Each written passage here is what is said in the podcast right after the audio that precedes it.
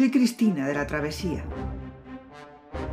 Bienvenido a la versión gratuita del episodio 21 del podcast Filosofía Simplemente.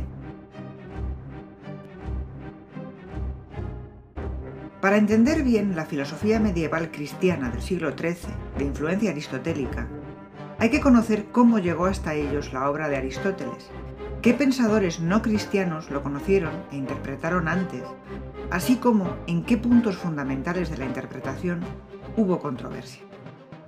En el episodio de hoy vamos a explicar el pensamiento de las principales figuras de las culturas musulmana y judía en la Edad Media. Sabemos que en el mundo cristiano hasta el siglo XI lo que se conocía de la cultura griega era principalmente Platón, sobre todo el Timeo, el neoplatonismo y la obra lógica de Aristóteles. Pues bien, los musulmanes y los judíos, por su contacto con el mundo musulmán, tenían un conocimiento mucho más amplio y profundo de la cultura helénica. Conocían, además de la obra de Aristóteles en su conjunto, la de su discípulo Teofrasto, la de Hipócrates, Galeno y también a Euclides y Arquímedes. Estos conocimientos no llegaron a la Europa cristiana hasta la segunda mitad del siglo XII, y fue ya en pleno siglo XIII cuando la filosofía cristiana utilizó a Aristóteles para sus interpretaciones de la fe. Pero los pensadores musulmanes y judíos tenían también sus propias religiones y, por tanto, comentaban e interpretaban a los autores griegos para razonar sus propias creencias. Estos comentarios se fueron conociendo debido a la avalancha de traducciones desde mediados del siglo XII. Esto hizo que se produjeran enfrentamientos ideológicos a causa de estas interpretaciones, sobre todo desde el pensamiento cristiano. Entran aquí en juego, como pasa en el mundo cristiano, los conflictos entre lo que realmente dijo Aristóteles y la religión, en este caso fundamentalmente el Islam, y la mezcla de elementos aristotélicos con neoplatónicos. Así los autores que vamos a ver a continuación se enfrentarán a una serie de problemas y darán una solución en general distinta a la cristiana. Estos problemas son fundamentalmente tres. Primero, si el mundo es eterno o es creado. Segundo, si el alma es mortal o inmortal. Tercero, cómo se relacionan la verdad y la fe. A partir de aquí, ya podemos explicar a los principales autores con sus diferentes posturas y peculiaridad. El primer nombre importante de la filosofía musulmana es Al-Kindi, del siglo IX. Era un erudito y escribió sobre casi todos los conocimientos del mundo griego. Aritmética, geometría, astronomía, música, óptica, medicina, lógica, psicología, meteorología y política. De entre todos sus escritos, el que merece que nos detengamos por tratar de alguno de los tres grandes problemas es de intelecto. En este libro pretende aclarar qué son el nus poéticos y el nus pacéticos de Aristóteles, para los cristianos, entendimiento agente y entendimiento paciente. Al-Kindi distingue entre el entendimiento que está siempre en acto y el que está en potencia. Para él, el entendimiento en acto es una inteligencia o sustancia espiritual, pero superior al alma. Es esta inteligencia la que actúa sobre la inteligencia potencial que tiene el fantasma o imagen general sacada de la experiencia. Pero para hacer esto, esta inteligencia actúa sobre el alma, que es la que tiene la imagen en potencia. Es decir, Al-Kindi, como el pensamiento musulmán en general, cree que la inteligencia agente es común a todos los hombres. Cada hombre posee un alma y una inteligencia potencial, y eso es individual. Pero la inteligencia agente es común a todos. Esta creencia chocará frontalmente con la interpretación cristiana, en la que cada hombre tiene un entendimiento agente, no hay uno común. Santo Tomás de Aquino lo argumentará de manera muy distinta a los musulmanes, ya que según él, Dios crea el alma del hombre en el momento de la concepción y por eso todo es totalmente individual.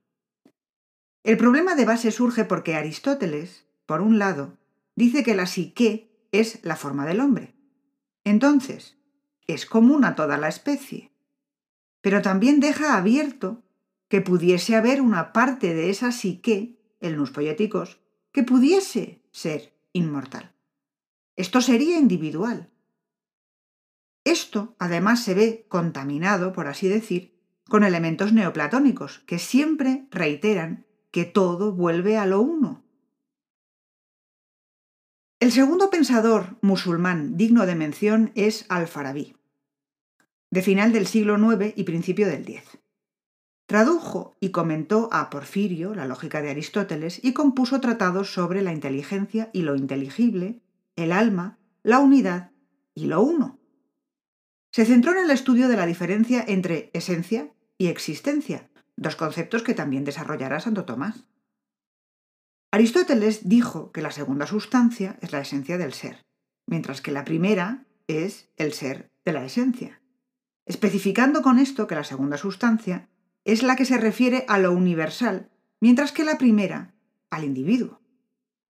Los pensadores musulmanes, antes que los cristianos, se enfrentaron al problema de cómo conciliar esta concepción de Aristóteles con la noción de creación. ¿Cómo crea Dios? ¿Crea la esencia? ¿Crea la existencia? Al-Farabi, basándose en la distinción de tipo lógico que hizo Aristóteles, piensa que esencia y existencia son distintas. La existencia de los seres naturales es totalmente contingente. Podrían existir o no. Cuando poseen existencia, forman el mundo que nos rodea. Por tanto, tienen que recibir su existencia de una causa, algo cuya existencia vaya ligada de manera necesaria a su esencia. Esta causa es Dios. Al-Farabi está llegando a conclusiones parecidas a las de los cristianos del siglo XIII. Santo Tomás profundizará en estas cuestiones.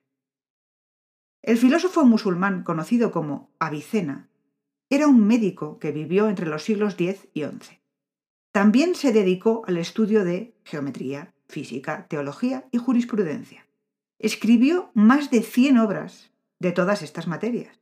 Fue muy célebre debido a que era un gran médico y al canon que escribió para enseñar esta disciplina. Su obra, La curación, una especie de enciclopedia filosófica en 18 volúmenes, es la que contiene su interpretación de la filosofía de Aristóteles, pero combinada con neoplatonismo y con sus creencias religiosas. Hay dos cuestiones importantes que explicar de su filosofía.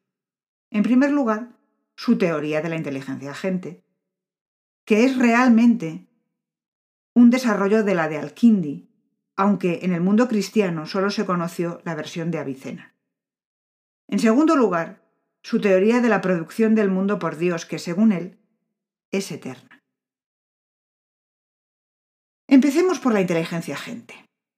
En primer lugar, cada ser humano tiene un alma con una inteligencia en potencia, la cual va formando el fantasmata en distintos pasos. Al principio, la inteligencia está vacía. Después, capta sensaciones e imágenes. Ahora la inteligencia no está totalmente en potencia, sino casi en acto. Y para finalizar, la inteligencia en potencia se vuelve hacia la inteligencia agente, separada, y recibe de ella el concepto universal a partir de lo que tiene en potencia como sensible. Por fin la inteligencia está en acto. A fuerza de repetir este proceso, el alma adquiere la ciencia o aptitud para recibirla de la inteligencia agente. Referente a la producción del mundo, Avicena considera que el mundo es eterno, porque Dios lo ha producido como la actualización sucesiva de una serie de seres, cada uno de los cuales era sólo posible. Pasa a ser necesario en virtud de su causa, que, a su vez, lo es en virtud de la suya, y todos lo son, en virtud del único ser necesario, que es Dios. Pero ¿cómo crea Dios exactamente? Aquí introduce su neoplatonismo. Dios, o ser necesario, o primero, es uno y simple, porque es una sustancia inteligible. El acto creador es el acto por el que Dios conoce. Se conoce a sí mismo, y este conocimiento constituye el primer causado o inteligencia, la cual pensando en Dios, engendra a la segunda, que a su vez, al pensarse como necesaria, engendra el alma de la esfera celeste que contiene el mundo. Ella se piensa a sí misma también como posible y engendra el cuerpo de esta esfera. Así continúa el proceso hasta la esfera de la luna, que es nuestra inteligencia agente. Dicha inteligencia cierra toda la serie de emanaciones, creaciones, porque ya no tiene fuerza para producir otra inteligencia, pero irradia las formas inteligibles que son una especie de imágenes suyas degradadas. Todo esto sigue y se enlaza con su concepción de la inteligencia agente como común a todos los hombres, pero la existencia de un alma individual. La obra de Avicena, aunque contraria a las creencias cristianas, fue muy admirada por la perfección de sus razonamientos filosóficos. Ejerció mucha influencia en pensadores cristianos como Duns Scoto y San Alberto Magno, que fue maestro de Santo Tomás. El último de los intérpretes musulmanes de Aristóteles y el más importante es Averroes. Nació en el año 1126 en Córdoba. Estudió medicina, matemáticas, jurisprudencia, filosofía y teología. Por sus comentarios sobre Aristóteles se le conoce como el comentador. Los originales de sus obras en árabe se han perdido y solo nos quedan sus traducciones latinas. Murió en el año 1198. Los tres puntos centrales de su pensamiento son precisamente los tres problemas que hemos mencionado al principio, la creación, el alma y la relación entre razón y fe. Averroes quiso siempre interpretar a Aristóteles lo más correctamente posible. Era consciente de que las interpretaciones influidas por las creencias religiosas a veces cambian la filosofía. Él no quería cometer este error. Vamos a comenzar por el problema de las relaciones entre la razón y la fe. Averroes mantenía la teoría de que todo el mundo tiene el derecho y el deber de comprender e interpretar el Corán de la manera que sea capaz. Pero los hombres nos dividimos en tres categorías. En primer lugar, están los hombres de demostración, que exigen pruebas rigurosas y quieren razonar no equivocándose. En segundo lugar, los hombres que se satisfacen con argumentos tan solo probables. Y en tercer lugar, los que se sienten a gusto con argumentos que apelan a la imaginación o a las pasiones. El Corán se dirige a todos los hombres y tiene un sentido simbólico para los ignorantes y un sentido oculto para los sabios. El que puede comprender el sentido filosófico debe interpretarlo y razonarlo hasta sus últimas consecuencias.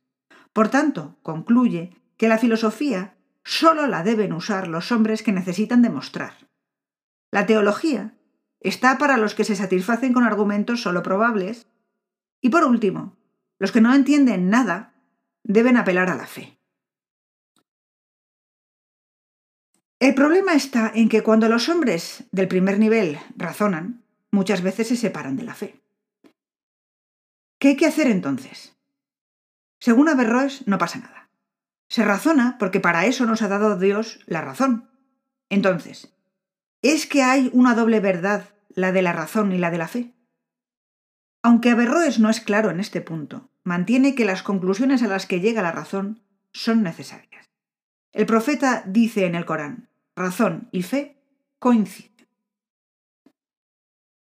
En cuanto al problema de la creación o eternidad del mundo, siguió casi fielmente el sistema físico de Aristóteles.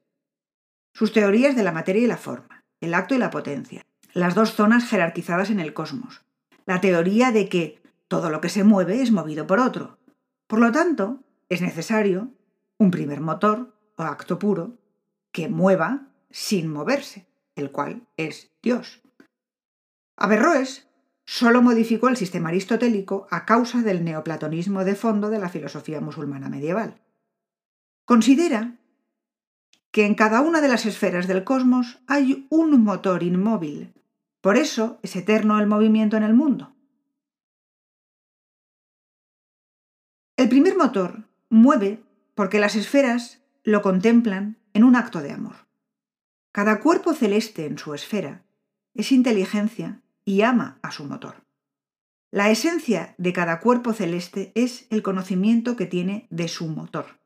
Los motores están en una relación jerárquica y cada uno es causa de su inmediato inferior y procede de su inmediato superior.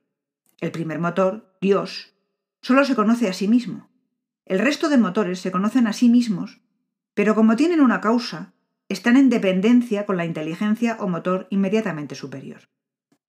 Una vez más, la influencia neoplatónica lleva a crear un sistema innecesariamente barroco, recargado con sucesivas jerarquizaciones entre motores o inteligencias, de forma que lo que empieza como reflejo de Aristóteles acaba resultando sorprendentemente parecido a la teoría de Avicena, aunque utilice otros nombres.